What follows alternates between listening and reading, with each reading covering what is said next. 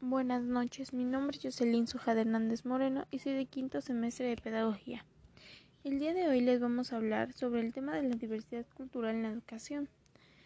La raza o cultura determina la forma de aprendizaje y de educarse.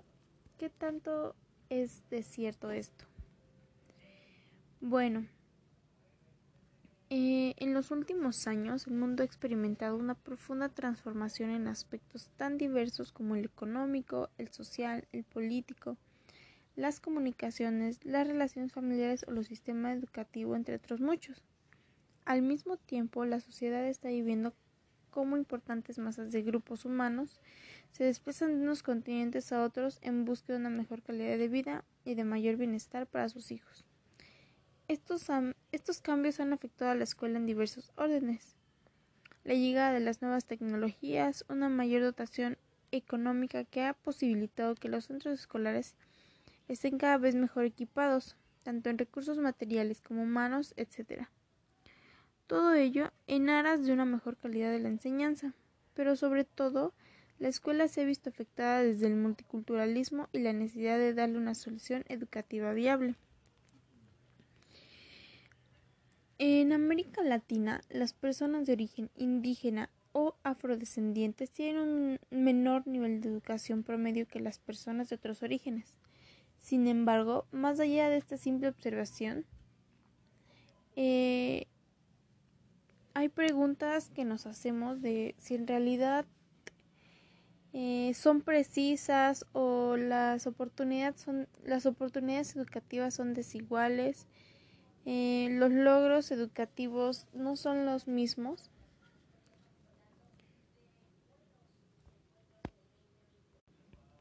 La desigualdad en los ingresos entre los diferentes grupos étnicos, raciales y de género puede explicarse a partir de las diferencias en las características productivas, especialmente la educación, como ya lo habíamos dicho, o la discriminación del mercado laboral implica que se pague un salario diferente a trabajadores con similares características productivas.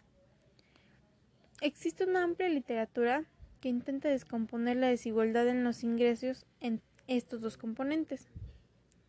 La estimación de la proporción de la desigualdad en los ingresos que puede atribuirse a la desigualdad en las características productivas tiene consecuencias muy significativas para las políticas educacionales puesto que la educación es la característica productiva más importante del trabajador. Cuanto mayor es la función de la educación en la explicación de la desigualdad en los ingresos, más poderosos son los argumentos a favor de la nivelación del acceso a la educación. Las limitaciones de los datos de las encuestas u hogares utilizados para descomponer de esta, de esta manera desigualdad suele restringir a los investigadores a medir las características productivas según los años de educación y la experiencia laboral. Evidentemente, la educación de los trabajadores no difiere solamente en términos de los años de escolaridad. Otro componente importante de la educación es su calidad. Varios estudios han demostrado que los valores sustitutivos de la calidad de la educación afectan los ingresos de los trabajadores. La desigualdad en la educación no solo explica las diferencias en los salarios y los ingresos entre los diferentes grupos de la población, sino, sino, que también explica la razón por la cual algunos grupos presentan índices de pobreza mucho más altos que otros.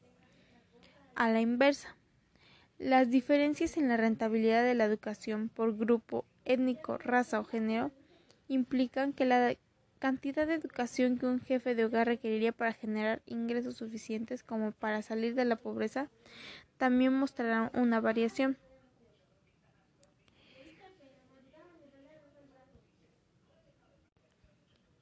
Las desigualdades eh, raciales y étnicas en los años de educación se han mantenido firmemente constantes a través del tiempo, disminuyendo solo recientemente. Las desigualdades entre los géneros han desaparecido, especialmente entre los jóvenes, pero no entre los indígenas, en cuyo grupo las mujeres siguen recibiendo significativamente menos educación que los hombres. Los años de educación y las desigualdades de género varían marcadamente entre los diferentes grupos étnicos lingüísticos dentro de la población indígena. Las brechas étnicas y raciales en los conocimientos entre los escolares son del orden del 10 al 20%. Prácticamente no existen brechas entre los géneros en los conocimientos de los escolares, pero siguen persistiendo entre las poblaciones indígenas rurales. Los niveles de conocimiento promedio entre todos los grupos de niños matriculados en la escuela pública son sorprendentemente bajas. Eh, la equidad en el hogar en las oportunidades educativas, bueno, los niños indígenas y afrodescendientes se encuentran en significativa desventaja con respecto a lo variable que afecta más marcadamente la disposición a aprender, la educación de la madre. También es mucho más probable que los niños indígenas vivan en zonas rurales que los niños no indígenas. El acceso a la educación básica en América Latina ha llegado a ser casi universal pero todavía persisten focos de dificultades para el acceso entre los indígenas y los afrodescendientes. A nivel de la educación secundaria, las desigualdades étnicas y raciales siguen siendo significativas.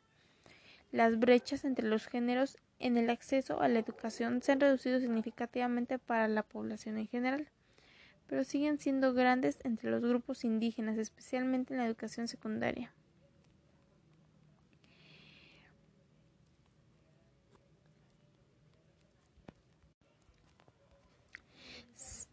Sabemos que la falta de preparación para el aprendizaje en los años preescolares y la falta de acceso a la educación secundaria son tal vez los mayores factores que inciden en la desigualdad en el acceso al sistema escolar. Esto hasta la fecha no ha cambiado, sigue constantemente. Entonces, nosotros como educando y educadores debemos de entender y ponernos en el lugar de esas personas sabemos que existen numerosas políticas y programas, incluyendo la educación para la temprana infancia, que actualmente se están poniendo en práctica para resolver los factores que restringen el acceso e influyen en la repetición y deserción. Para concluir, nosotros necesitamos adquirir mayores conocimientos acerca de la eficacia y la convivencia, en términos de costos de las estrategias alternativas para mejorar el acceso y la mejor manera de convertir las ideas y políticas en programas con un buen nivel de funcionamiento. Bueno, eso sería todo y nos vemos en el próximo episodio.